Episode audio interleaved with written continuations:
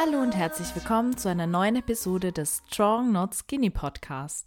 Mein Name ist Lena Rammsteiner, ich bin Figurathletin und IFBB Pro und ich freue mich, dass du wieder dabei bist. Ich habe heute mal wieder einen Gast im Podcast und zwar ist das was ganz Besonderes. Es ist nämlich mein erster männlicher Gast im Strong Not Skinny Podcast. Der heißt ja eigentlich Bodybuilding als Frau und trotzdem ist mein heutiger Gast ein ganz wichtiger Teil von meiner Bodybuilding-Geschichte und auch hoffentlich in Zukunft ein ganz wichtiger Teil. Kai, du bist nämlich der Gründer von der Race Gymwear GmbH und Race, die werden, also die Marke, die werden sehr viele von euch natürlich von meinem Instagram kennen. Ähm, ja, du bist äh, Geschäftsführer und Gründer.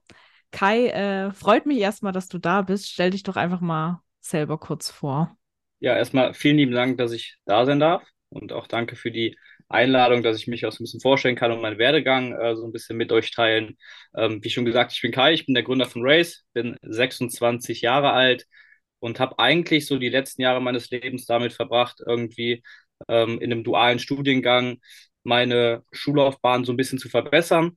Das heißt, habe erst mit einem Bachelor in Sportmanagement gestartet, danach einen Master gemacht in Sportmanagement und äh, ab diesem Monat habe ich mich aber quasi dazu entschieden, dass ich mehr Zeit für Race halt ähm, aufbringen möchte und quasi all in zu gehen und alles in Race zu investieren. Das bedeutet, du hast äh, die GmbH während deines Studiums gegründet? Genau, also ganz hat quasi als Einzelunternehmen gestartet, vor ja. jetzt ungefähr drei Jahren. Ähm, 2020 haben wir dann äh, die GmbH gegründet. Ich mit noch ein paar anderen Gesellschaftern damals, die mich ein bisschen unterstützt haben finanziell. Und jetzt seit drei, vier Monaten bist du ja quasi dabei und der Sebastian dann noch. Mhm, darauf kommen wir dann später noch mal kurz zu sprechen. Ähm, für diejenigen, die Race jetzt vielleicht noch nicht kennen, vielleicht magst du einfach mal ganz kurz erklären, was es mit dem Unternehmen auf sich hat, also was Race eigentlich ist. Ja, ähm, also Race, Race Gymwear ist der, ist der komplette Markenname. Ähm, wir machen Bekleidung für Bodybuilder. Jetzt aber nicht diese klassische Fitnessstudio-Bekleidung, die jeder kennt, wie zum Beispiel Gymshark, Smile Dogs etc., sondern wir machen das wirklich auf die ähm, Bodybuilder angepasst mit äh, verschiedenen Schnittmustern. Das heißt, bei uns fällt das Ganze mal ein bisschen größer aus. Als Beispiel, ähm, wir sind mittlerweile auch viel auf Meisterschaften unterwegs und ähm, da kommen ganz oft zum Beispiel Männer zu uns, die sagen, hey, ähm, habt ihr das nicht auch in 3XL? Und dann sagen wir aber quasi, zieh mal XL oder L an und dann merken die Leute erstmal, dass unsere Klamotten wirklich für Bodybuilder zugeschnitten sind und nicht so diese normale Fitness-Gymwear äh, ist, die man so von anderen Marken kennt. Ja, absolut. Also was ich da vielleicht einfach noch dazu sagen kann, es ist jetzt nicht einfach so, dass wir andere Größenbezeichnungen haben, sondern tatsächlich auch die Schnitte, dass es einfach nochmal besser verständlich wird, für Bodybuilder angepasst sind. Als Frau zum Beispiel habe ich ganz häufig das Problem, dass wenn ich Klamotten anhabe, dass die mir dann beispielsweise an den Beinen viel zu eng sind, wenn es sich jetzt um Hosen oder Leggings handelt und dann an der Taille vielleicht passen und andersrum, wenn sie dann an den Beinen passen, sind sie mir an der Taille zu weit. Und ähm, auch die Shirts sind eben so geschnitten, dass die jetzt von den Größen her nicht immer nur am Bauch größer werden, wie das in der Gesellschaft halt leider so ist, wenn man eine größere Größe braucht und keine Bodybuilderin ist, sondern halt auch an den Schultern und am Rücken vor allem wachsen und das Ganze dann trotzdem noch sehr harmonisch aussieht, wenn ich jetzt ein Oversize-Shirt anhabe, dass es mir nicht einfach nur über die Knie hängt, sondern das Oversize dann eben auch in gewisser Weise ein Stück weit eher das Breite des Schnitts, äh, die Breite also die, des die Schnitts. Die Länge ändert sich eigentlich ne? gar nicht so viel bei den verschiedenen genau. Größen.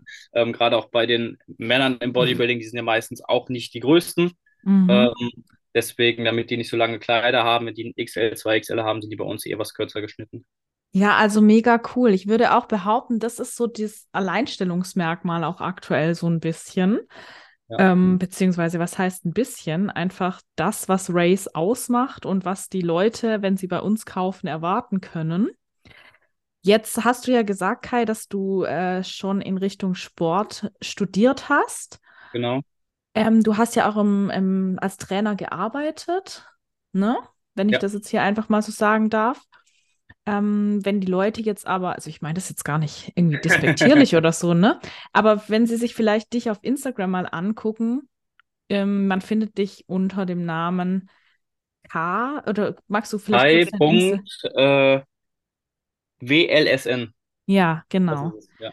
Ähm, dann sieht man ja vielleicht, dass du selbst sehr sportlich bist, aber jetzt nicht unbedingt die typische Bodybuilding-Figur hast und du machst ja auch kein Bodybuilding. Genau, ja. Also ich gehe Wie zwar ins kommt, Fitnessstudio, aber eher so als ja, Ausgleich halt zu der, zu der Arbeit. Ja. ja, aber wie kommt man denn, also das werden sich die Leute jetzt ja vielleicht fragen, wie kommt man denn dann darauf, eine Klamottenmarke für Bodybuilder zu machen? Wie Ja. kam die Idee? Also wie ist die Idee für Race entstanden? Also vielleicht nochmal ganz kurz so zum, zum Trainer sein. Ähm, ich bin zwar Trainer oder ich war Studioleitung, aber immer im Gesundheitsbereich. Also im Gesundheitsstudio EMS, also Sport mit Strom, also wirklich nichts mit dem konventionellen Krafttraining.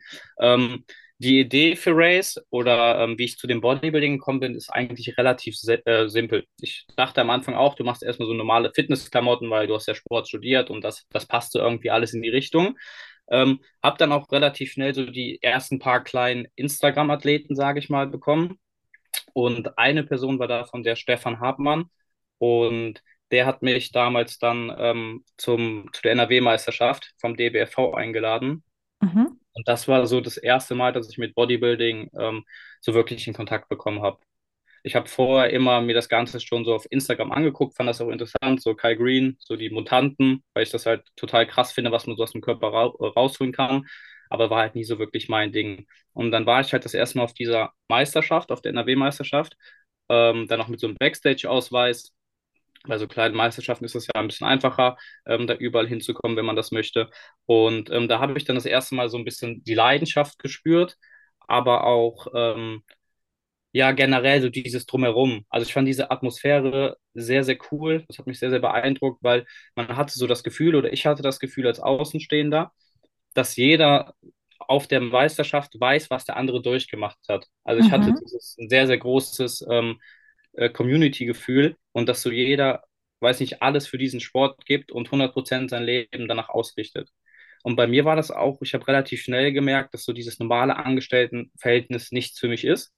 Ähm, aber ich hatte noch nicht so meine Leidenschaft gefunden, was ich zu 100% machen möchte. Und ähm, in dem Moment habe ich einfach gemerkt, hey, so normale Fitnessklamotten sind nicht das, was ich machen möchte. Ich möchte irgendwie diese Leuten, die hier auf diesen Meisterschaften, die alles geben äh, zum Thema ähm, Ernährung, die wirklich ihr komplettes Leben auf diesen Sport abstimmen, dem möchte ich irgendwas zurückgeben.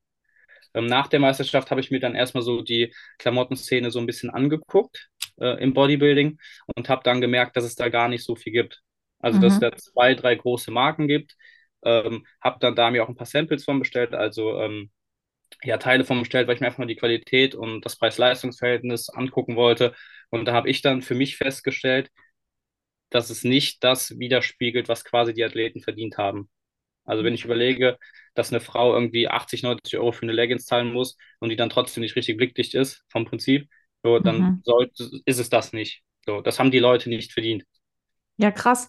Also dir wurde das Problem, das wir ja eigentlich faktisch haben, also ich spreche jetzt auch gar nicht nur von ähm, Sportklamotten, sondern allgemein von Klamotten. Das wurde dir erst bewusst, nachdem du bereits die Idee für Race entwickelt hattest. Also du hattest praktisch erst die Vision, du möchtest Kleidung für Bodybuilder machen und dann hast du dir angeguckt, was gibt es denn aktuell schon auf dem Markt. Und Genau, also ähm, die Richtung Bodybuilding war noch nicht zu 100% klar, sondern wirklich so eine äh, Casual Fitness-Mode, wie halt viele es sind, Gymshark.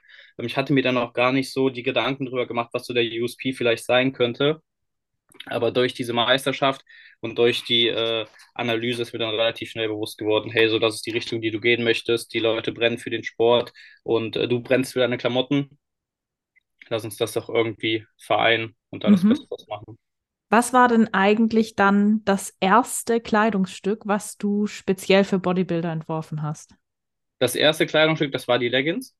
Mhm. Ähm, das heißt, also man kann sich das vor, so vorstellen, wir haben ganz am Anfang haben wir gestartet bei, äh, bei meiner Mutter oder bei mir im Kinderzimmer mit so einer kleinen Druckpresse, wo wir quasi Klamotten vom Großhändler gekauft haben, beziehungsweise ich habe einen Shop aufgesetzt und immer wenn jemand bestellt hat, habe ich beim Großhändler die Klamotten bestellt und habe die dann für jede Bestellung einzeln bedruckt. Mhm. So. Ähm, mit Gründung der GmbH 2020 war es mir dann das erste Mal möglich, eine eigene Kollektion ähm, herstellen zu lassen ähm, im Ausland. Und also Kollektion bedeutet dann aus mehreren Teilen dann direkt im Voraus schon genau. unterschiedliche Größen zu bestellen. Also nicht wie vorher, sondern nicht wie vorher immer erst bestellen und dann, mhm. wenn was kommt oder wenn eine Bestellung reinkommt, was bestellen und dann vorher schon was auf Lager haben, um das dann zu verkaufen. Ähm, und da das erste Ding, was so richtig für Bodybuilder waren, das waren die Leggings ähm, auch mit den, äh, mit den Kennzeichen, die du gerade eben erzählt hast, also ähm, dass das Hüft-Taillen-Verhältnis so ein bisschen angepasst ist. Und das zweite ähm, Teil meiner Meinung nach war das Trikot. Das war ja. auch, äh, das war sogar mit mein Hauptaugenmerk, wo ich dachte, hey, so ein Oversize-Trikot ist jetzt nicht so geworden, wie ich mir das vorgestellt habe, ähm, ist das, was ich gerne für Bodybuilder machen möchte. Ja, total spannend, weil ich erinnere mich jetzt an unser erstes Gespräch, Kai, da war auch die Leggings direkt Thema. Also klar, genau. ich bin ja eine Frau, ne? Ja. Ähm, und dann hast du mir auch erzählt, dass ihr für die Entwicklung der Leggings oder dass, ich weiß nicht, wer da alles beteiligt war, aber dass du auf jeden Fall die Gedanken gemacht hast, wie sieht denn bei Wellnessathletinnen zum Beispiel genau. auch das Verhältnis aus von ähm, Bein- und Hüftumfang und ja. dass man da dann auf einen Hersteller zugegangen ist oder einen passenden Hersteller gesucht hat, der dann die Leggings auch mit den passenden Proportionen herstellt. Genau, also wir haben quasi am Anfang Athletinnen vermessen, ähm, eine Handvoll, damit wir einfach so einen Richtwert haben, wie das Ganze aussieht und ähm, damit wir halt von diesem Standardschnitt wegkommen äh, und so unser eigenes Ding machen und auch wirklich ein paar Alleinstellungsmerkmale haben. Und vorher habe ich halt natürlich auch die Leute gefragt, so, was sind denn überhaupt eure Probleme? Weil ich konnte damit ja gar nichts anfangen.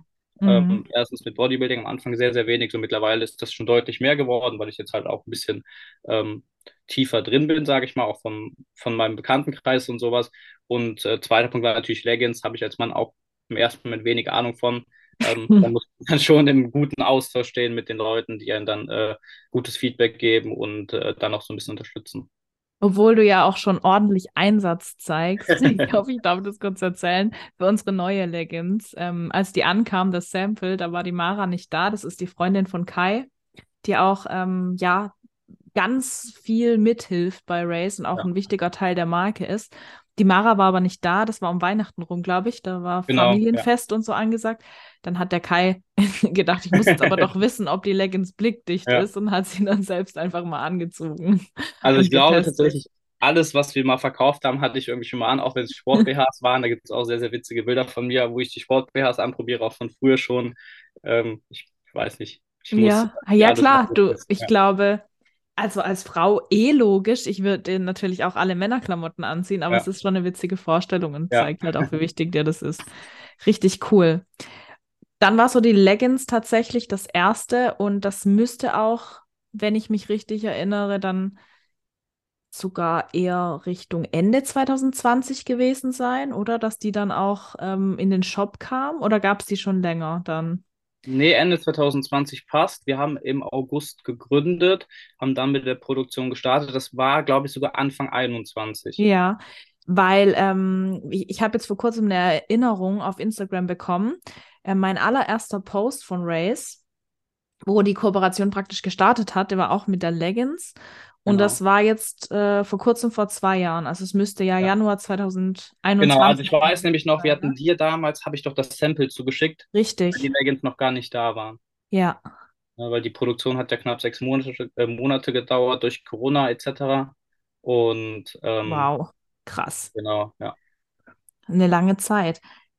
Dann kann ich ja im Prinzip jetzt schon mitreden. Ich wollte ja. jetzt nämlich so ein bisschen auf die Race-Geschichte eingehen. Ja. Das bedeutet, Du hast jetzt ja erzählt, wie es zur Gründung der GmbH kam und ähm, wie die erste Kollektion entstanden ist. Die bestand ja neben der Leggings auch bereits aus ein paar T-Shirts. Das genau. Trikot genau. war, glaube ich, auch ein Teil der ersten Kollektion. Genau. Oder? Trikot, Pullover, und ähm, wir hatten mit einem Sti äh, Stick drauf mhm. und die Leggings. Und ähm, war nicht auch die, die Turnbeutel dann Teil oder waren die schon bereits bevor du? Die Turnbeutel waren schon davor. Da Okay. hatten wir mal eine Kooperation mit einem äh, Gefängnis in Berlin, die quasi Sachen für uns bedruckt haben und mit der Waters is Right Organisation. Ich weiß, da warst du, glaube ich, noch nicht bei uns. Aber das habe ich auch mitgekriegt, ja. Ähm, genau damit hat das ja so gestartet. Also vielleicht zu Waters is Right, das ist eine ähm, ähm, Organisation, die sich um das äh, Menschenrecht des Wasser kümmert und die bauen quasi Trinkbrunnen in Afrika etc. Und wir hatten damit eine Kooperation mit denen, ähm, dass wir quasi 10% des Umsatzes und ähm, nochmal, beziehungsweise 10% des Umsatzes an die Organisation und 10% des Umsatzes an die GmbH, die dahinter steckt, äh, quasi gespendet haben. Ähm, Ja, voll cool. Da gab es ja auch dann ähm, noch ein Shirt, ne? genau, Wo dann genau. auch das Logo drauf war. Ja. Das war dann aber im Prinzip, bevor du gesagt hast, du möchtest dich jetzt stärker in Richtung Bodybuilding Ja, auf jeden. Fall. Das war, äh, das war der, Be der Beginn quasi der GmbH so ein bisschen. Ähm, da Ja, wird natürlich auch noch viel gemacht, was die anderen ähm, Mitgesellschafter, die mir quasi damals auch die Möglichkeit gegeben haben, das Ganze ein bisschen größer zu machen. Äh, Vorher habe ich das ja immer alleine gemacht und da hat natürlich auch das Kapital gefehlt. Ähm, und durch die ersten Gesellschafter dann, ähm, das war auch nicht viel Kapital, aber da hört man dann natürlich schon ein bisschen mehr auf die Leute, ähm, was die so vorgeben. Und ähm, ja, ich bin aber froh, dass wir dann äh, doch wieder zum Kerngeschäft Bodybuilding gekommen sind und da jetzt auch weitermachen. ja, ich, ich auch. Ähm, dann, wie hat sich denn ähm, jetzt in den letzten zwei Jahren die Marke auch entwickelt? Vielleicht magst du das einfach mal aus deiner Sicht als Gründer sagen, weil ich war ja eigentlich am Anfang und auch sehr lange Zeit, jetzt bis Sommer letzten Jahres, in Anführungszeichen nur als Ja, Athletin mit dabei. Das bedeutet, ähm, Kai, äh, dass ich vielleicht mal ganz kurz erzähle, wie wir uns überhaupt kennengelernt haben. Du hast mich ganz klassisch über Instagram angeschrieben genau. und ähm, ich war damals in der Situation, dass ich eine Kooperation ähm, mit meinem Klamottensponsor ähm, gerade beendet hatte, weil der den Shop geschlossen hat. Also das war damals ähm, ein deutscher Online-Shop, der hieß Muscle24 und der hat ähm, Klamotten von Better Buddies und von Gasp verkauft, ähm, hat sich aber dann, ja, wurde geschlossen. Es hat sich wohl nicht mehr so gelohnt. Es kann auch pandemiebedingt einfach äh, sein. Ich weiß die genauen Gründe leider nicht. Das bedeutet aber, der Kai hat mich genau im richtigen Moment eigentlich angeschrieben und ähm, ich habe dann mit ihm telefoniert und er hat mir seine Geschichte, so wie er sie heute jetzt hier im Podcast erzählt hat, erzählt und mir von der Leggings erzählt. Und ich habe gesagt, ich, ich möchte mir die Klamotten auf jeden Fall angucken. Und ich war absolut begeistert von der Leggings und von den Sachen, die er mir zugeschickt hatte. Und war komplett Feuer und Flamme. Auch wenn man natürlich dazu sagen muss, und ähm, das ist, glaube ich, aber auch nochmal ganz ähm, sinnbildlich dafür, wie überzeugt ich einfach auch von der Qualität und von, von der Idee hinter Race war.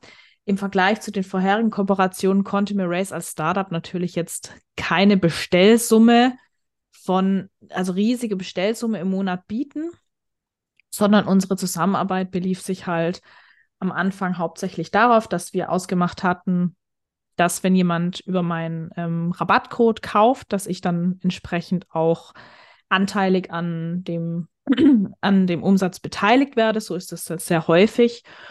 Und ähm, das war für mich halt einfach absolut cool, weil ich empfehle sehr gerne Dinge, die mir sehr gut gefallen und auch nicht nur die Produkte haben mir halt sehr gut gefallen, sondern auch so die Idee hinter Race und die Geschichte hinter Race.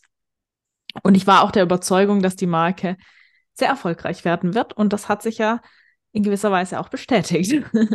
Ja.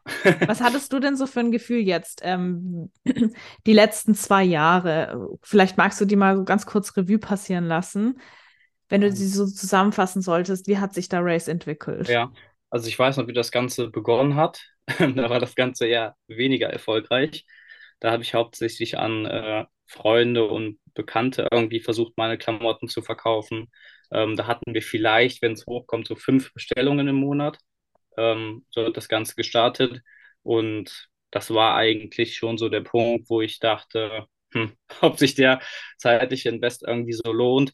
Ähm, habe dann immer mal wieder versucht, Freunde äh, mit zu mir reinzunehmen, damit ich das einfach nicht alleine machen muss oder alleine mache. Da war dann der Tobi zum Beispiel dabei oder der Cedric. Das hat aber nie so wirklich funktioniert auf lange Sicht, weil ich immer so gemerkt habe, es brennt einfach niemand so dafür, wie ich dafür brenne. Was meinst du mit reingenommen? Dass sie dich Ähm, unterstützen? dass die mich unterstützen, genau. Ich habe zum Beispiel an den, an den Cedric damals, der hatte sich ein paar Anteile quasi gekauft, Mhm. mehr oder weniger, bevor die GmbH natürlich war.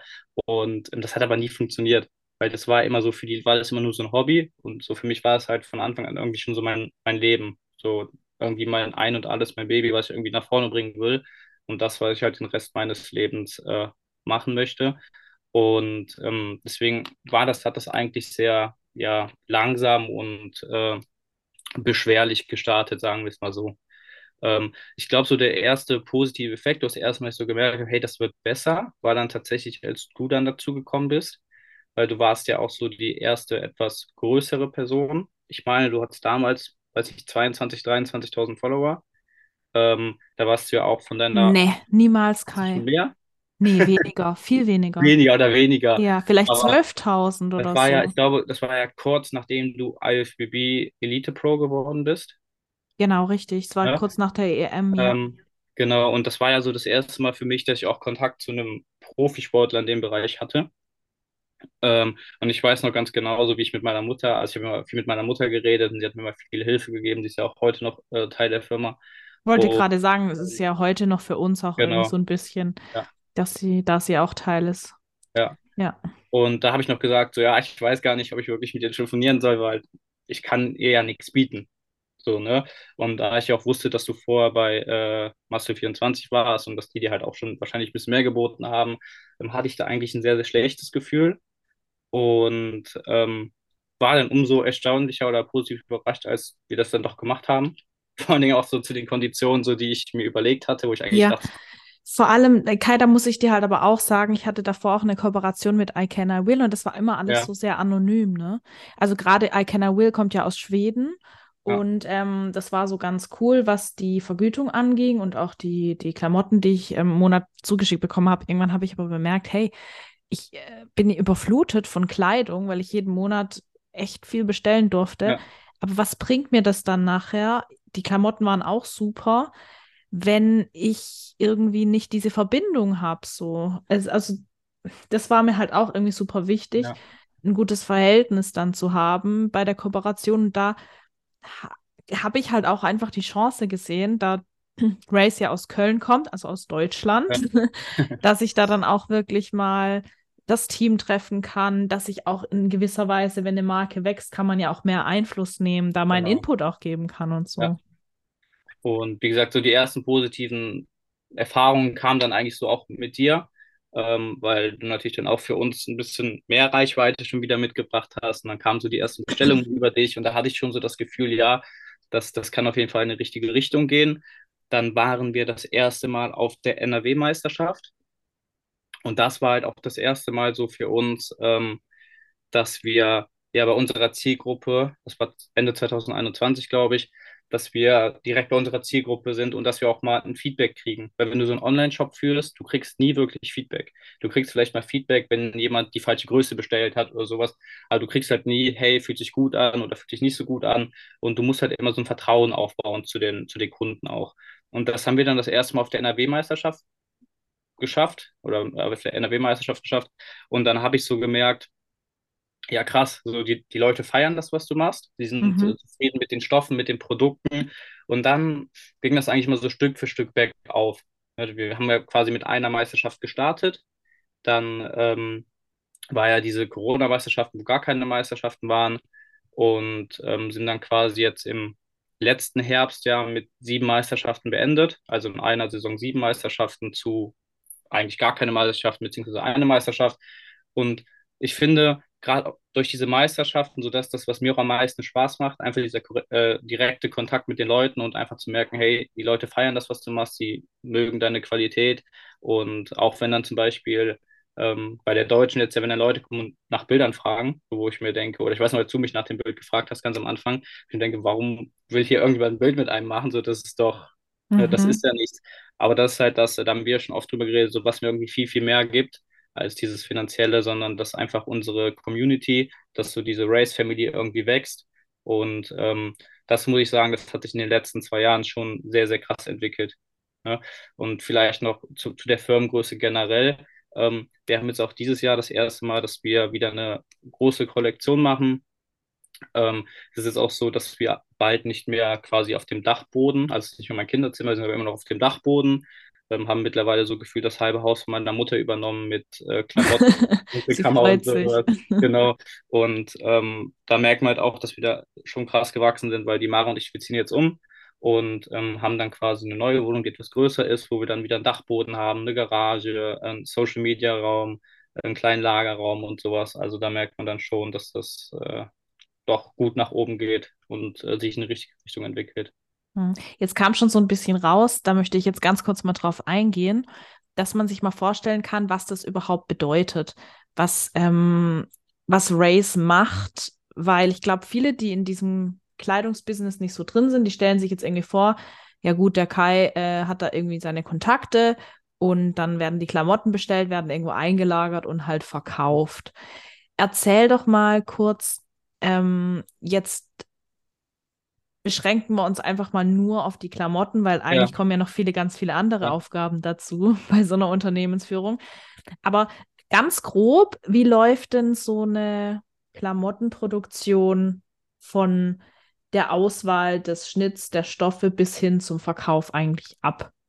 Ja, ähm, also das fängt eigentlich ganz einfach an, wenn du das über einen, ähm, über einen Produzenten in einem anderen Land machst, ähm, hast du ja meistens den Kontakt irgendwie, E-Mail, WhatsApp, äh, keine Ahnung. Die machen das Ganze über WhatsApp. Bei uns ist das so, dass du erstmal so quasi in diesen, ähm, ähm, ja, du gehst erstmal den Schritt rein, dass du dir überlegst, was für Klamotten willst du überhaupt machen. So, das haben wir jetzt gemeinsam getan vor drei Wochen, vor vier Wochen, als für wir. die neue Kollektion. Genau, ja. als wir in äh, Friedbeck waren ähm, da haben wir uns quasi schon überlegt, was für Produkte wollen wir überhaupt machen. Wollen wir ein T-Shirt machen? Wollen wir eine Hose machen? Und dann da so eine kleine Auflistung gemacht haben. Erstmal für uns sind wir durchgegangen, hey, ähm, welche Farben, welcher Druck, ähm, so das sind erstmal so die Basics, die man wissen muss. Ähm, was wir vorher aber schon gemacht haben, das hat äh, die Lena auch gar nicht so mitbekommen, wir haben quasi vorher mit unserem Hersteller äh, ein Schnittmuster entwickelt beziehungsweise unser Schnittmuster durchgegeben, die Klamotten ausgemessen, so wie wir die haben müssen, äh, möchten und haben die quasi erstmal dann den Auftrag gegeben, um zu gucken, ähm, wie fällt dieser Schnitt überhaupt aus, äh, gefällt er uns so, wie er ist. Das heißt, genau. ähm, die neue Kollektion sind wir da gerade auch noch dran. Das bedeutet, in zwei Wochen kriegen wir unsere ersten ähm, T-Shirts, Rohlinge, also quasi das Sample, Samples das, nennt man das, genau, ja. Das äh, Muster, das reine Stück Stoff, was quasi auf uns zugeschnitten ist, zusammengenäht worden ist, ohne Druck, ohne alles. So, da geht es jetzt erstmal darum, dass wir gucken, fällt das T-Shirt so, wie wir das möchten? Ähm, passt der Stoff? Also beim Stoff gibt es auch verschiedene Möglichkeiten. Es gibt ja verschiedene äh, Materialien und es gibt verschiedene ähm, Schweren eines Stoffes. Ja. bei uns sind die Klamotten immer, gerade T-Shirts, relativ schwer. Äh, wir haben eine Grammatur von äh, 300, also schon relativ hoch für ein T-Shirt. Das ist sogar schon so, dass manche, äh, manche Hersteller sagen, so, so schwere T-Shirts machen wir nicht, weil ähm, das einfach zu teuer ist. Mhm. Also der Stoff ähm, halt immer. Ich, ich kann jetzt natürlich die Vorteile von diesem Stoff nennen, weil die wären jetzt für mich in erster Linie, dass der halt nicht so labbrig fällt, sondern genau. dass es wirklich schön voluminös aussieht. Ist das tatsächlich auch der primäre Grund, warum man sich für so einen Stoff entscheidet oder gibt es da noch andere Vorteile? Also ich finde halt, also ich, oder Race möchte auch so ein Stück weit dieses Oldschool wieder zurückbringen, aber vielleicht ein bisschen abändern. Mhm. Ähm, und ähm, ich finde so schwere T-Shirts, damit die halt vernünftig fallen. Wir haben ja auch äh, andere Shirts, die Huge-Shirts, die sind ein bisschen leichter, die haben, äh, ich glaube, 240 oder 260 äh, Grammatur, ähm, was auch noch schwer ist aber leichter als das Pumpcover. Und der Hauptgrund ist tatsächlich, dass das viel, viel äh, härter fällt und so ein bisschen boxy aussieht. Das heißt, ja. du wirst automatisch auch ein bisschen brutaler durch diese Shirts, auch wenn du was schlanker bist, ist das trotzdem. Ähm, gerade wenn man halt einen Print auf dem Rücken hat, dann genau. geht der genau. Print nicht so unter. Wenn das Shirt jetzt einfach genau. nur an den Schultern fällt und dann auch vielleicht an den Armen und ja. so eng anliegt, dann geht dieser Backprint, den wir jetzt bei den Pumpcover-Shirts und auch bei den, bei den neuen Kollektion oder bei Opus halt haben, ja. das geht dann einfach total unter. Genau. Was schade ist dann. Also das ist so wirklich der Hauptgrund für uns. Wir wollen halt einen schweren Stoff, um halt auch wieder so diese alte Zeit, dieses Gefühl einfach. Also ich finde halt, schwere Klamotten fühlen sich immer qualitativ hochwertiger an. So, also, das stimmt auf jeden Beispiel, Fall. Ich habe jetzt hier so ein normales T-Shirt an, sage ich mal. So, und das weiß ich, fühle ich mich überhaupt nicht mehr wohl drin. Ich mag das, wenn ich so ein bisschen äh, was Schweres habe und ähm, das finde ich, ist auch so mein persönliches Empfinden, dass ich das einfach ein bisschen cooler finde. Total. Okay, jetzt habe ich dich unterbrochen. Wir waren jetzt bei den Samples. Wenn die Samples dann passen, wie geht es dann weiter?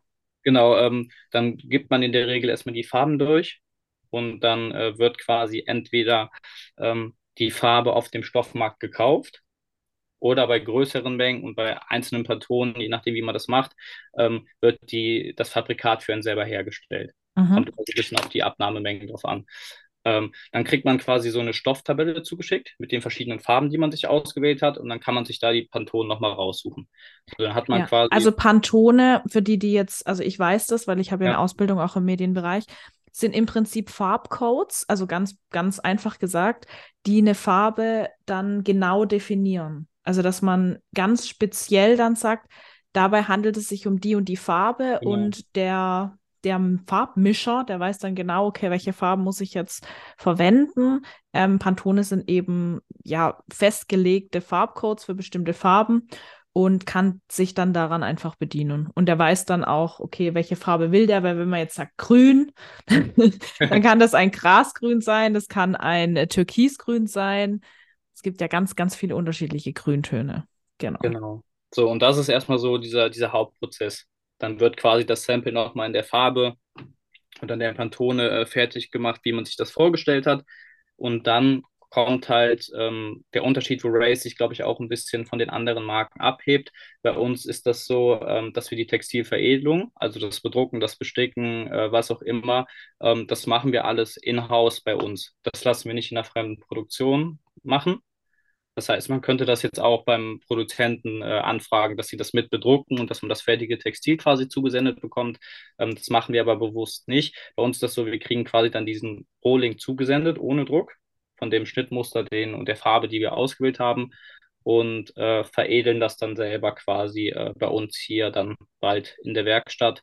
Ähm, das heißt, wir haben so ein Siebdruckkarussell, womit man mehrfarbig drucken kann also es gibt verschiedene äh, Printmöglichkeiten. Es gibt zum Beispiel Flexfolie. Ähm, das wird zum Beispiel öfters auf Leggings angewendet, weil das einfach ein bisschen elastischer ist. Ähm, dann hast du Siebdruck. Das ist das, was die meisten großen Firmen auch benutzen äh, für T-Shirt-Prints etc. Dann kann man sticken. Da haben wir zum Beispiel auch eine Stickerei hier bei uns im Ort, äh, mit der wir eng zusammenarbeiten. Und genau, das sind so die Möglichkeiten. Und das ist, glaube ich, wie gesagt, der größte Unterschied, dass wir halt nicht die Ware irgendwie komplett fertig machen lassen im Ausland, sondern wir lassen uns den Rohschnitt fertig machen. Äh, den Rest machen wir aber alles vor Ort, um einfach ein bisschen flexibler in der Kollektionsgestaltung zu sein. Gut, du sagst es, Flexibilität ist wichtig, was ich aber auch finde, muss ich ganz ehrlich sagen. Ich habe selten Shirts, die nach so oft waschen, was man ja machen muss, wenn man sie im Training trägt, noch so einen guten Druck haben. Also ich glaube auch, dass es qualitativ einfach einen Unterschied macht. Nehme ich mir jetzt einfach mal raus zu sagen, weil ich da den Unterschied deutlich merke im Vergleich also ich zu finde anderen. halt auch, es ist halt ein Unterschied, ob das irgendjemand wieder macht oder ob man das selber macht. Auch ja. so vom, also ich weiß, ich bin da sehr, sehr pingelig. So, ich habe das auch ganz oft, dass ich mit äh, Mara oder mit meiner Mutter irgendwie diskutiere, die sagen, hey, das ist doch in Ordnung. Und ich sage so, nee, das gefällt mir nicht. So, da bin ich äh, vielleicht auch ein bisschen zu perfektionistisch. Aber bei mir ist das so, wenn, wenn mir ein Druck nicht gefällt, so dann geht das, geht die Ware halt erstmal raus, so dann wird die nicht versendet. Mhm. Also du meinst jetzt, wenn zum Beispiel irgendwas bisschen unsauber geworden ist. Genau, genau. Oder irgendwie leicht verrutscht, dann vielleicht nicht komplett gerade oder sowas. Und ähm, da hast du halt in der Fabrik im Ausland oder generell in der Fremdfabrik hast du da halt gar keine Handhabung drüber. Du kriegst die Ware zugeschickt und wenn es dir nicht gefällt, hast du halt im Notfall 400 T-Shirts, die dir nicht gefallen. Aber du kannst es nicht mehr ändern, dann ist es so. Ne? Und ich kann das halt hier bei uns zu Hause ähm, genauso justieren, auch die Farben, wie ich das möchte und muss mich da nicht mit irgendwem groß absprechen, sondern kann das dann immer so machen, wie es mir gefällt. Mhm.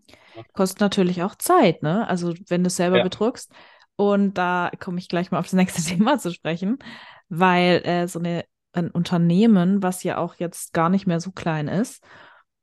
Zum einen, ähm, du hast davon gesprochen, man muss Klamotten bestellen, man muss Samples abnehmen, man muss ja auch irgendwo sich Gedanken machen, wie soll das Ganze aussehen, dass die Designs, die stammen ja auch aus deiner Hand, mhm. großteils. Ähm, und ähm, dann kommen ja noch so Dinge dazu wie Präsenz auf Instagram, den Shop zum Laufen zu bringen, die Pakete zu versenden. Das darf man ja alles gar nicht Ja. vergessen. Dann die ganze Buchhaltung, die dahinter steht. Das bedeutet äh, Steuern und ähm, ja auch sowas wie Rechnungen an die Kunden und wenn die nicht bezahlt werden, dem hinterherrennen. Wie viele Angestellte hast du, Kai? Oder wie viele Angestellte haben wir? Ähm, Angestellte haben wir prinzipiell gar keine. Ähm, wie gesagt, ich bin jetzt seit diesem Monat ähm, so der erste Angestellte, mehr oder weniger, der das äh, hauptberuflich machen darf. Auch Du bist ja der Geschäftsführer, muss Genau, man dazu genau. sagen. Bist ja Chef. wo man aber auch dazu sagen muss, dass es jetzt auch nicht Unmengen viel ist. So, das ist, bei mir ist das zum Beispiel auch so, dass ich quasi noch einen ähm, Nebenjob habe. Ne, das ist vielleicht auch ganz interessant. Also das ist jetzt nicht so, als wenn Dass du schon davon leben Genau, als wenn ich kannst. davon voll leben könnte. Ähm, ich habe arbeite noch in dem Studio, in dem EMS-Studio halt auf Minijob-Basis, damit ich irgendwie äh, Miete zahlen kann, Essen und alles Mögliche. Ähm, angestellt haben wir sonst keine. Ähm, wen wir halt haben, ist einmal Lena, also dich, für ähm, jetzt für so Influencer-Sachen, Social Media, Instagram und Werbeanzeigen. Mhm. Und Dann also wir, Marketing würde ich jetzt mal sagen, ähm, Genau. Fokus auf Instagram. Newsletter mache ich zum Beispiel auch. ähm, genau, was- Newsletter auch noch. Genau, ja. Genau, und manchmal so Kleinigkeiten, ähm, wenn's, wenn, wenn ich den Kai irgendwie auch unterstützen kann im Shop, irgendwelche Texte zu schreiben oder irgendwelche Grafiken noch zu machen, da guckt man einfach, wo man helfen kann. Ähm, ja, bei mir ist es ja aber allerdings auch so, dass ich mit ähm, Race jetzt direkt aktuell noch kein Geld verdiene. Von Ja. dem her habe ich auch noch andere Jobs.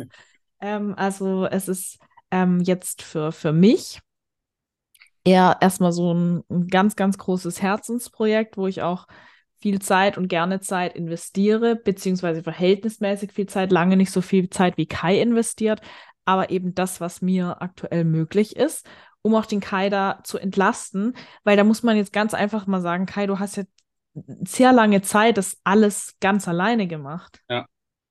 Ne, Also da waren dann die Sachen, die ich jetzt gerade aufgezählt habe, die ich jetzt so ein bisschen übernehme, auch Kais Aufgaben. Genau. Und ja. da hast du noch Vollzeit gearbeitet. Ja, richtig. Also Teilweise richtig letztes Jahr hatte ich auch äh, zwei Jobs, ne, als ich dann quasi ähm, den Beruf das erste Mal gewechselt habe, bevor ich da dann raus bin.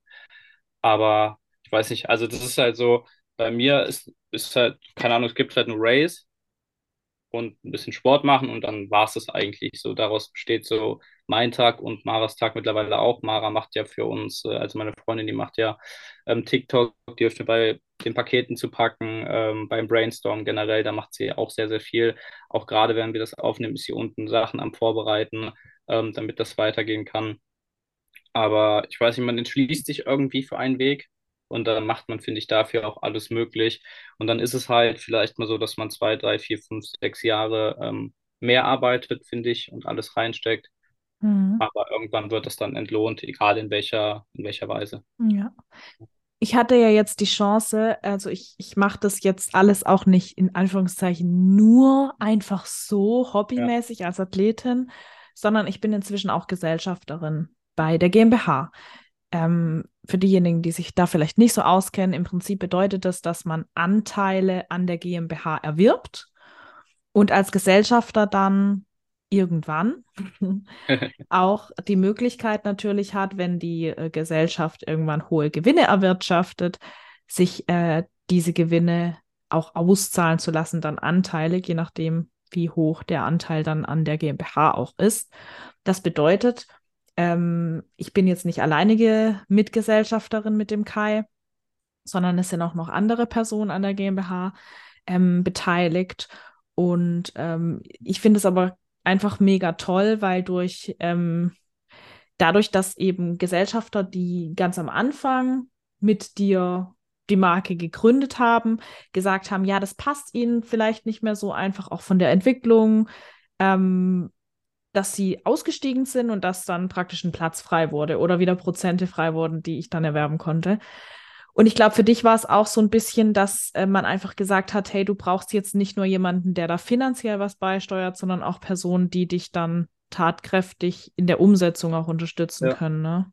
Ja, also bei mir, ich hatte halt schon drei oder vier Mal jetzt so den Punkt, wo ich halt gesagt habe, so alleine schaffe ich das halt nicht mit Race. Und wo ich dann auch schon überlegt habe, ähm, das Ganze irgendwie aufzuhören oder ähm, abzubrechen, weil es halt einfach, ich weiß nicht, halt sehr, sehr schwierig, wenn man da immer so viel Zeit reinsteckt und ähm, du kennst es ja auch. Ich weiß nicht, du hast da in deinem äh, letzten Podcast oder vorletzten, wo du über deine Ziele gesprochen hast, ja auch schon so ein bisschen drüber geredet, dass man halt vielleicht auch viele Freunde irgendwie verliert auf dem Mhm. Weg. Ähm, Man unterschätzt auch die Hürden ein genau. Stück weit, ne? Ja. Und wenn man dann davor steht, dann fragt man sich immer, also auf dem Weg zum Ziel fragt man sich ständig wieder, lohnt sich das Ganze überhaupt? Genau. Und ähm, deswegen war es für mich halt irgendwie wichtig, nicht einfach Leute zu haben, die einem Summe X geben, dass man das irgendwie realisieren kann, sondern dass man auch wirklich Leute hat, die da aktiv mitarbeiten. So. Und ähm, das war ja auch irgendwie eher Zufall, dass, dass die dann äh, die Anteile abgeben wollten und dass du dann dazugekommen bist und, der und der Gunja. Ich hatte ja erst so Ja, ein bisschen Witze darüber gemacht, ne? Von wegen, ja, dann kaufe ich Anteile. genau.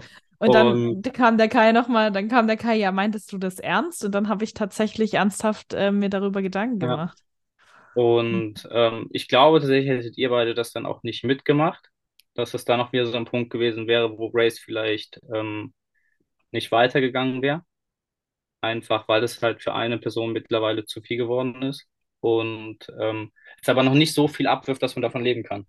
So, das ist halt gerade dieser, dieser schwierige Punkt. So, man muss da extrem viel Zeit investieren, aber es reicht halt nicht, um davon zu leben, ähm, Mhm. finanziell zumindestens. Ja, so fängt es ja immer an irgendwo, Genau. ne? Und irgendwann muss man halt so den, den Cut machen, dass man sagt, so, hey, jetzt investiere ich halt die Zeit. So, da bin ich jetzt so ein bisschen zu gezwungen worden, ähm, was aber auf jeden Fall auch gut war. Und deswegen bin ich jetzt mal gespannt, wie es so weitergeht. Und ich glaube auf jeden Fall, dass das aber so der, ähm, der richtige Weg war, den wir da irgendwie gemeinsam dann gegangen sind und auch äh, gehen werden. Ich habe auf jeden Fall das Gefühl, dass ähm, es sich alles in die richtige Richtung entwickelt, was äh, natürlich äh, einerseits irgendwo ähm, die Verkäufe sind und dass man sieht, die Klamotten kommen gut an, die Leute kaufen auch wieder, aber andererseits auch, dass die Marke stärk verstärkt wahrgenommen wird. Also, Ja, dass ich auch das Gefühl habe, immer mehr Leute tragen Race, sogar mein Fitnessstudio und das finde ich einfach total cool. ja. Das ist ein richtig geiles Gefühl. Also wir hatten das ja letztens auch, wo wir das Fotoshooting mit dem MK hatten, ähm, wo wir Muscle House waren. Das ist Mhm. Muscle House, ja, ne? Muscle House Gym, genau. ähm, wo ich auch wieder so gemerkt habe, so irgendwie die Hälfte der, Leu der Leute hatte irgendwie was von Race an, also von Race selber, oder irgendwie was wir ge gedruckt haben hier bei Race. Ja, So, zum Beispiel für Team Hessen, also für die, für genau, den DBV genau, wir machen zum oder Beispiel für den HBBKV. hessischen äh, Bodybuilding-Verband äh, machen wir die Klamotten, wir machen für den bayerischen die Klamotten und wir haben noch so ein paar andere Projekte für äh, ja, Bodybuilding-Teams, wo wir klar Ja, äh, für Merch auch, Genau, ne? für Merch, wo wir die Klamotten drucken. Und das sind halt immer so Momente, wo ich dann so merke, hey, das, das geht auf jeden Fall in eine richtige Richtung. Und ähm, das hätte ich mir halt von einem Jahr, vor zwei Jahren auf gar keinen Fall vorstellen können, dass ich irgendwie in ein Fitnessstudio komme und irgendwie die Hälfte, auch wenn es ein kleines Fitnessstudio ist, aber es ist halt ein Fitnessstudio, wo ich das Gefühl habe, dass unsere Zielgruppe sehr, sehr gut vertreten ist. Und wenn die Hälfte da irgendwie, kann, selbst wenn es nur Socken sind, da mit Race-Klamotten rumrennt, ist das auf jeden Fall schon äh, sehr, sehr cool. Mhm, finde ich auch. Ich habe jetzt, äh, du hast jetzt gerade schon so ein bisschen drüber gesprochen, dass es ähm, oft auch Punkte gab, wo du überlegt hattest, das Ganze aufzugeben. Ja. Hast du ein konkretes Erlebnis, wo du sagst, das war so rückblickend deine krasseste Herausforderung, die größte Hürde auf dem Weg? Gibt es sowas? Ähm, So ein Moment oder vielleicht auch eine Situation? Also, was ich halt gemerkt habe, immer wenn ich dachte, so, ich mache es nicht mehr, dass danach immer richtig gut lief. Also, ähm, ein Beispiel, was ich, wo ich auch echt äh, sehr, sehr wütend, traurig und irgendwie auch enttäuscht war, war halt, ähm, als wir dann alles klar hatten, dass ihr quasi die Anteile kauft und die anderen die verkaufen. Ähm, da haben die mich ja quasi nochmal zwei oder drei Tage vor dem Notartermin angerufen, ähm, und mir gesagt, dass sie die Anteile doch nicht verkaufen. Ich weiß nicht, ob du dich daran erinnerst. Ja.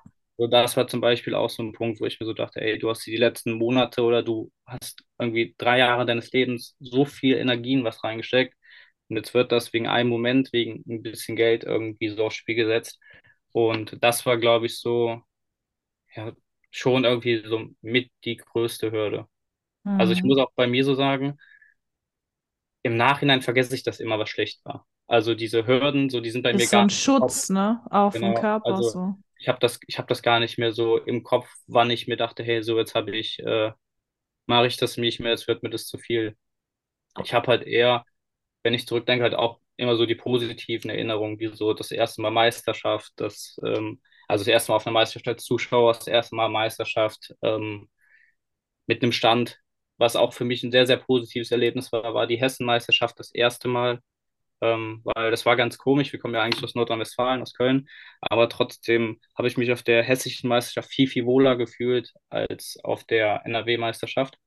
Ähm, weil halt auch Großteil irgendwie von Team Rode da war und ich weiß, ich habe nicht viel mit Team Rode zu tun Aber da eigentlich. besteht halt eine Verbindung alleine aber das durchs halt- Athletenteam, ne? Genau, da ist halt die Connections irgendwie schon da. Und ähm, deswegen sind die Hürden bei mir gar nicht mehr so im Kopf. Aber wie gesagt, dieser eine Moment, wo ich dann halt angerufen wurde, bin und gesagt wurde, hey, so, die verkaufen jetzt doch nicht die Anteile. So, das war halt auch so einer der größten Momente, wo ich dachte, ähm, ja, nee, Mhm. lassen wir es einfach sein. So, äh, Verständlich, fahren wir ja. das gegen die Wand und dann ist es einfach vorbei. Und dann ist es, soll es vielleicht auch einfach so sein, dass ich halt nicht selbstständig bin, sondern dass ich wieder in meinen äh, normalen Beruf reingehe. Ist ja alles gut gegangen. Man hat Ja. sich dann geeinigt und ähm, sehr gut, auf Ja, jeden Fall. Du hast jetzt schon ein paar schöne Erlebnisse genannt. Was war denn oder hat, gab es ein schönstes Erlebnis?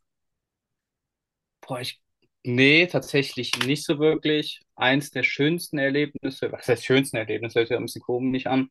Ähm, wir waren ja dieses Jahr, nee, letztes Jahr, also in der letzten Saison auch auf der deutschen Meisterschaft. Und ähm, das war halt krass. Da haben wir quasi morgens ja aufgebaut. Äh, Wecker hat nicht geklingelt, erstmal schön verschlafen. Deswegen ist die Mara im Mhm. Hotel geblieben.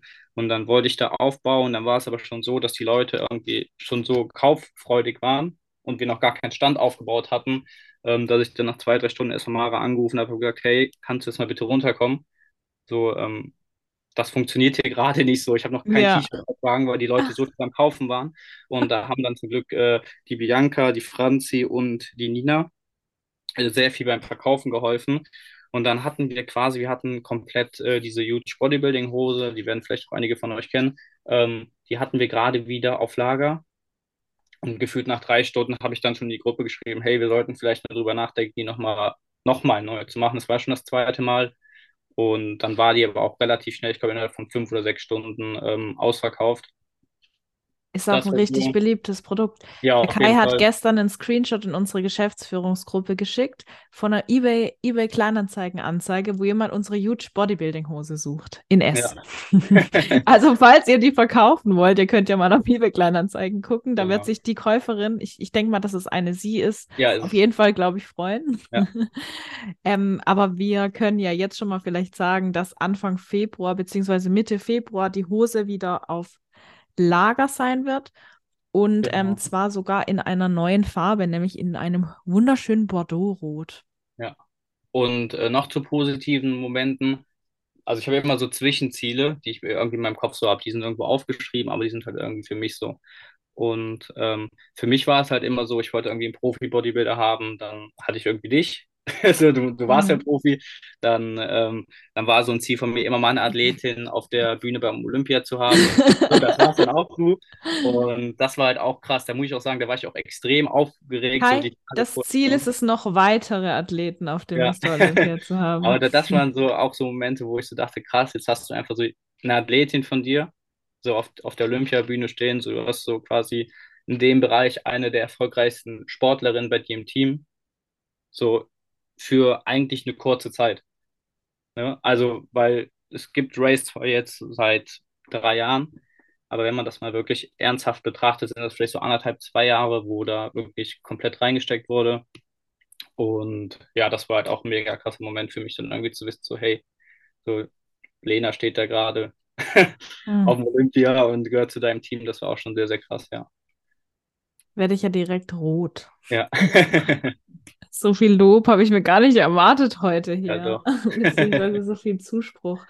Aber ich muss auch sagen, dass, ähm, ja, ich habe es ja am Anfang schon gesagt, mir das Ganze einfach extrem viel bedeutet und ich hoffe, dass, und ich bin davon überzeugt, dass Race mich noch ganz lange begleiten wird und mich noch auf hoffentlich ganz viele Wettkämpfe und Mr. Olympias Und hoffentlich bist du dann auch mal persönlich dabei, Ja. wenn wir das dann ähm, finanziell wuppen können, dass wir das ganze Team mitnehmen können. Dann haben wir es auf jeden Fall geschafft. Ähm, was für mich auch noch so ein Highlight ist, und ich glaube, das wird auch noch mal ein ganz großes Highlight, dass wir dieses Jahr, und ich kann das immer noch wirklich kaum glauben, einfach einen Stand auf der größten Fitness- und Bodybuilding-Messe, ich glaube fast sogar der Welt, ich bin mir gar nicht sicher, auf jeden Fall europaweit, haben, nämlich auf der FIBO. Ich finde das so krass. Ähm, das bedeutet, wir haben einen Stand dort und wir Genau. nicht keinen kleinen Stand, der, ich habe den Stand gesehen, also das, ja, den, den Plan des Standes. Und ähm, es ist nicht einfach nur so ein Tisch wie auf einer Meisterschaft, Ja, sondern ist wirklich ein richtiger FIBO-Stand. Ich bin ehrlich gesagt ein bisschen aufgeregt. Wir werden also alle vier Tage auf jeden Fall auf der FIBO sein und hoffen, dass ihr uns auch besuchen kommt. Dann könnt ihr euch die Klamotten nämlich auch mal live vor Ort angucken. Genau. Und bis dahin auch unsere neue Kollektion. Da wollen wir aber jetzt noch gar nicht so viel verraten, oder? Nee. Ich würde auch sagen, wir konzentrieren uns erstmal auf die. Hosen, die im Februar kommen und dann, Genau. Jetzt die aktuelle Kollektion.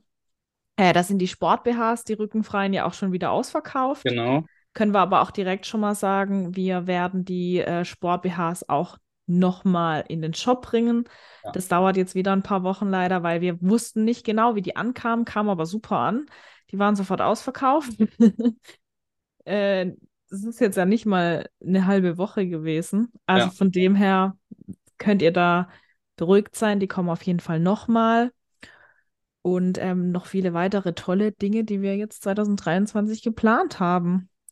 Ja. Ja. Hast du noch irgendwelche äh, Ziele für 2023? Ich würde mal behaupten, also für mich äh, ist die FIBO ein Ziel, was, ja, was sich oder ein Traum, der sich erfüllt, schneller Ja. als ich gedacht hätte. Das ist so für mich ganz zentral. Und natürlich die Marke weiter voranzubringen, bekannter zu machen und äh, einfach noch mehr Leute auch von der Qualität und von der Besonderheit von Race zu überzeugen. Hast Ja. du sonst noch irgendwelche Visionen oder sowas? Ja, das ist eigentlich ähnlich bei mir. Also bei mir, wie gesagt, ich habe gerade eben so von dieser Liste in meinem Kopf erzählt, was ich so alles gemacht haben möchte mit Race und da gehört die FIBO auch auf jeden Fall zu. Ähm, habe ich auch nicht mitgerechnet, dass das dieses Jahr schon passiert. Ähm, umso besser, dass es dann schon geklappt hat und das ist auch, denke ich, mal eine coole Erfahrung für uns. Was für mich halt wirklich so, also was bei mir halt so als Ziel noch für dieses Jahr aussteht, ich habe immer noch niemanden bei mir im Fitnessstudio mit Race-Klamotten gesehen. Mhm. Man muss nicht, dazu äh, sagen, dass du in Köln trainierst und Genau. natürlich, ah, ich weiß jetzt nicht, äh, wie viele Personen in deinem Fitnessstudio angemeldet sind, wahrscheinlich Tausende. Ja. Ähm, in meinem Fitnessstudio sind es definitiv nicht so viele und ähm, da sieht man auch sehr häufig immer wieder die gleichen Leute. Und ich muss schon sagen, bei mir tragen das sehr viele. Und ich habe jetzt gestern erst wieder mitbekommen von einer, die sich dann das erste Mal was bei Race bestellt hat. Und ich wohne auf einem kleinen Dorf, aber ich glaube auch, dass es viele gibt, Kai, oder dass es einige gibt, aber du siehst die halt nicht. Das müsste dann vielleicht ein krasser Zufall sein, aber das würde dich natürlich freuen. Vielleicht ja, genau, äh, das ist auf jeden Fall, können die Leute einfach mal dich ein bisschen stalken und wenn sie Race tragen und bei dir in der Nähe trainieren, einfach Genau. mal vorbeikommen, wenn du, wenn du im Einfach Fitnessstudio bist. ja, das ist gut. Nee, Und dich also nach einem ein Foto von fragen. Ja.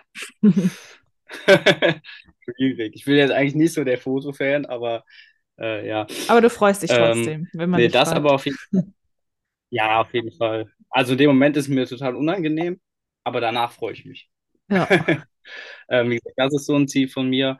Ähm, was halt noch ein Ziel von mir ist, dass wir dieses Jahr es vielleicht schaffen, ähm, dass wir die Mara irgendwie mit reingeholt kriegen in die Firma, weil Mhm. die da halt auch echt sehr, sehr viel Zeit äh, oder eigentlich jeden Tag mit mir verbringt hier im Lager. Also wir sind quasi jeden Tag von, ich weiß nicht, 9 oder 10 Uhr bis abends 9 oder 10 Uhr hier Hm. und äh, machen unsere Sachen. Mich würde es halt freuen, wenn sie da auch irgendwie ein bisschen was von hat, Auf So, jeden Fall, ja. dass wir da auf jeden Fall auf den grünen Zweig kommen, dass das ein bisschen entspannter wird und natürlich, dass wir ähm, ja, einfach eine coole Community aufbauen, viele Leute haben, die äh, Race tragen, die sich auch gegenseitig so ein bisschen supporten, äh, privat, auf Instagram, keine Ahnung. Ich finde im Endeffekt beim Bodybuilder, äh, beim Bodybuilding machen viele so die gleichen oder beschäftigen die gleichen Themen. Und ich fände es halt cool, wenn wir da irgendwie sowas erschaffen können, wo die Leute sich gegenseitig äh, unterstützen, auch wenn es vielleicht mal äh, Mindset-technisch gerade nicht so gut läuft.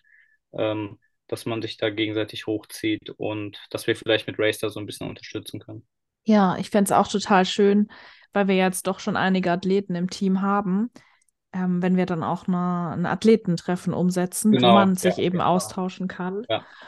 Und ähm, was ich aber auch eine mega Idee finde, Kai, ähm, vielleicht könnten wir das einfach mal weiter ausführen, die Idee, dass wir auch mal ähm, in Form von irgendwelchen ähm, Seminaren oder vielleicht auch Webinaren gerade solche Themen auch über Race ähm, einfach ja promoten könnten oder dass, dass man eben eine Plattform bietet, auf der sich Athleten zu unterschiedlichen Themen austauschen könnten, so Mindset-technisch und so. Jetzt nicht nur Thema Training und Ernährung, sondern auch gerade Mindset-technisch. Ich finde das ja. richtig, richtig cool. Also ich finde, Thema Training und Ernährung gibt es halt schon sehr, sehr viel. Ja. Aber es gibt halt auch immer ähm, bei jedem Sport oder generell bei jedem Menschen so ein paar Schattenseiten. Und ich finde, wenn man sich da bei diesen Zeiten ähm, irgendwie unterstützen kann, weil das wird jeder, denke ich, irgendwann mal durchmachen, ähm, wenn man da irgendwie so eine Anlaufstelle hat oder nicht eine Anlaufstelle, aber eine Community, die sich gegenseitig pusht, dass man da vielleicht ähm, einfach hochgezogen wird, dass einem nicht so lange schlecht geht oder dass man gute Laune kriegt. Irgendwie sowas, das finde ich auch mega cool. Aber auch die Inspiration. Es muss ja jetzt nicht unbedingt bedeuten, dass es jemandem schlecht geht. Nee, genau, genau. Und der sich wieder hochpusht. Ich finde ja. auch, wir haben so viele Athleten im Team und jeder hat so seine eigene Geschichte, ja. die vielleicht ähm, von einem ja, neutralen Leben dann sich einfach durch das Bodybuilding so ihr, ihre Träume erfüllt haben ja. und äh, deshalb irgendwie total ihr Leben transformiert haben. Das ist eigentlich echt eine richtig schöne Idee und auch eine Botschaft, die wir, glaube ich, bei Race noch viel mehr in den Vordergrund stellen müssen. Ja, glaube ich auch. Dass hinter Bodybuilding einfach viel mehr steckt und auch hinter unseren Klamotten viel mehr ja. steckt als nur Training und Ernährung. Ja, genau, es ist halt nicht so dieser stumpfe Sport, wie es halt nach außen hin von vielen, glaube ich, wahrgenommen wird. Auch vielleicht von vielen, die da gar nicht so im Thema drin sind. Hm, total. Viel mehr, äh, viel vielseitiger ist und viel mehr Facetten hat. Ja. Mega. Möchtest du noch irgendwas loswerden? Ähm, boah, so wirklich nicht. ich fände es halt cool, vielleicht an die Leute, äh, die das jetzt gerade hören und noch nicht kennen, äh, dass ihr vielleicht einfach mal auf Instagram vorbeischaut euch das Ganze mal anguckt, also race.official. Ich verlinke das alles nochmal, aber sag's ruhig dazu, weil die manche finden diese Podcast-Beschreibung nicht. Ja, also wie gesagt, äh, race.official oder race gymwear bei Instagram eingeben, dann findet ihr das. Ähm, wir haben jetzt auch TikTok, wo wir die Leute so ein bisschen mehr hinter die Kulissen mitnehmen möchten, ähm, weil Instagram ja doch immer ein bisschen seriöser wirkt. Ähm, das wäre ganz cool und äh, ja. Und natürlich im Shop vorbeischauen. Ja, im Shop natürlich auch. Ja. Race also, Gymwear am Stück geschrieben.de. Genau. Ganz easy zu finden. Ja. Und ansonsten auf der FIBO vorbeischauen oder auf den äh, jeweiligen Landesmeisterschaften, wo wir auch äh, wieder am Start sein werden. Genau. Ich mache noch ein bisschen Werbung in eigener Sache. Ihr könnt nämlich mit dem Code LENA10 10% auf eure Bestellung sparen. Und ihr bekommt aktuell wenn ihr über meinen Code bestellt, auch noch eine signierte Autogrammkarte. Und das gilt für jede Bestellung, also ohne Mindestbestellwert, falls ihr vielleicht jetzt gerade keine Gymklamotten braucht. Wir haben auch unter anderem Zughilfen, wir haben Rucksäcke. Also ja, da kann man auf jeden Fall mal vorbeigucken. Ja. Bisschen stöbern. Haben wir überhaupt noch Rucksäcke oder habe ich jetzt einen Schmur erzählt? Wir haben, also, glaube ich, noch äh, drei grüne Rucksäcke. Okay, wow. Da müsst ihr schnell noch, äh, sein. Äh, also haben wir noch Gymbags, Sporttaschen, Socken gehen immer. Ja, Socken gehen wirklich immer, ne? Von dem her, also falls ihr euch eine Autogrammkarte abstauben wollt, einfach mit meinem Code bestellen. Und ähm, ja, ich freue mich auf jeden Fall, weil ihr unterstützt damit nicht nur Race, sondern auch irgendwo mich, meine Wettkämpfe, ähm, das Ganze, was ich mit meinem Content hier biete. Und ich finde es mega cool, Kai. Du bist zwar jetzt so der erste männliche Gast in meinem Podcast gewesen. Und ähm, es ist jetzt auch kein Thema, was direkt mit Bodybuilding zusammenhängt, aber eben doch ein wichtiger Teil von mir ist. Mir hat es mega gefallen. Ich hoffe, dir auch. Ja, auch, vielen Dank. Und ich denke, die Wert äh, ich denke, die Leute können viel daraus mitnehmen. Ich hoffe es doch. Es war ein sehr wertvolles Gespräch. Sehr Ich, gut. ich danke dir auf jeden Fall für deine Zeit, Kai. Ja, danke dir. Und wir hören uns dann spätestens morgen bei unserem wöchentlichen Meeting wieder, gell? Genau, perfekt. Und an alle anderen, habt einen schönen Tag und ähm, bis nächste Woche. Tschüss.